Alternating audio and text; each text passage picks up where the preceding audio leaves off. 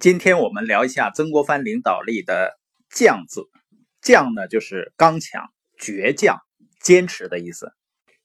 美国前总统柯立芝曾经说过啊，世界上没有一样东西可以取代坚持，才干不能，怀才不遇的人比比皆是，一事无成的天才也到处可见，教育也不能。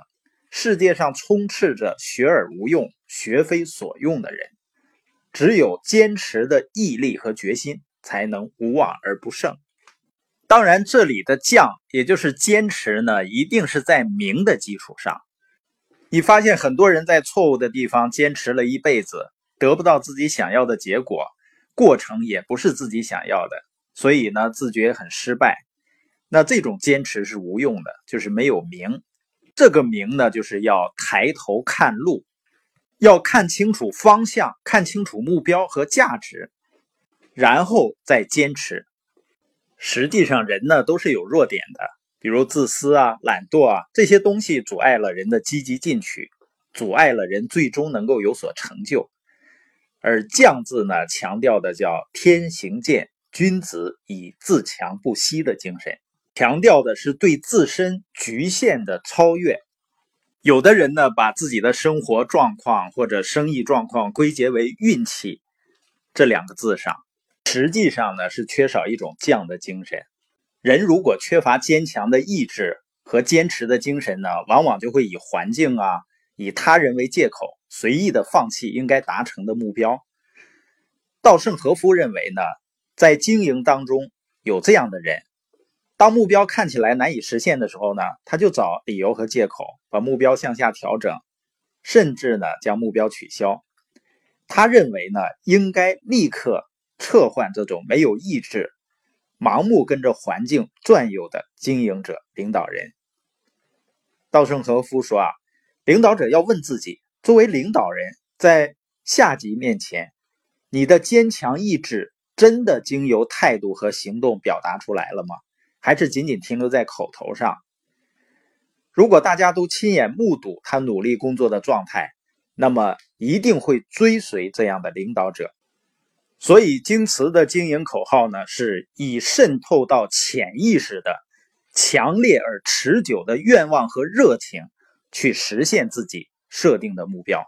他说呀，我们要有突破障碍的信心和勇气，这样我们的个性才能愈发坚强。及坚韧不拔，正是这股坚持到底的毅力，才能使我们收获另外一次更大的成功。曾国藩的一生啊，是屡战屡败、屡败屡战的一生。到最后呢，他发现正是那些逆境、那些艰难困苦的环境，才成就了他最终的成功的品格。他的成就呢，跟他的自律和他的愿景也是有关系的。他年轻的时候呢，就立志要成为圣贤。他说呀：“不为圣贤，便为牲畜。”所以他给自己起个外号叫“笛声”。但是人真正要改变自己，还真的需要自律，因为说江山易改，秉性难移嘛。曾国藩年轻的时候毛病也非常多，浮躁、脾气暴躁，经常控制不住自己的情绪。有一次，他父亲从老家来北京。朋友们呢都去看望老人，曾国藩却因为一件小事呢，当着众人的面对着一个朋友破口大骂，非常失态。而且呢，他也非常喜欢年轻漂亮的女性。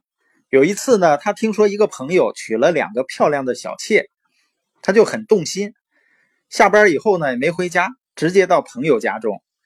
一开始呢，还装模作样的谈了几句学问，很快呢，就露出真实的来意。让朋友把两个小妾叫出来，自己看一下。朋友当然不愿意了，但曾国藩执意要看，朋友只好把人叫了出来。曾国藩一看之下就控制不住自己了，说了一堆不堪的话，一直到回家的路上，还在车中想入非非。他在日记上是这样写的：“叫神有游思。”还有一次呢，曾国藩参加团拜，到了一个官员家中。这户人家非常有钱，美女如云，房间非常大。曾国藩心里非常羡慕。回家后呢，正好自己的妻子生病，躺在床上呻吟，心里啊，当时就生出了厌恶的情绪，心想啊，自己这是过的什么日子？曾国藩呢，把这些缺点都写在日记里了，然后骂自己是畜生，发誓一定要改。但是今天刚发完誓呢，明天又违背了誓言，又犯了毛病。于是呢，到晚上，曾国藩又痛骂自己一遍，再次发誓一定要改。结果呢，过两天又犯了，于是只好再痛骂自己一番。你看曾国藩早年的日记啊，他就是在那里不断的煎熬，非常痛苦。但是呢，正是这种破坏自己誓言和重新立志的不断较量中呢，曾国藩一步一步的学会了战胜自己。你发现这些伟大的人呢，他们不是说生来就是完美的，他们也有很多缺点和弱点，只是呢，他们更自律。另外呢，今天的曾国藩的日记的故事呢，也告诉我们。以后你写日记的时候可要放好了。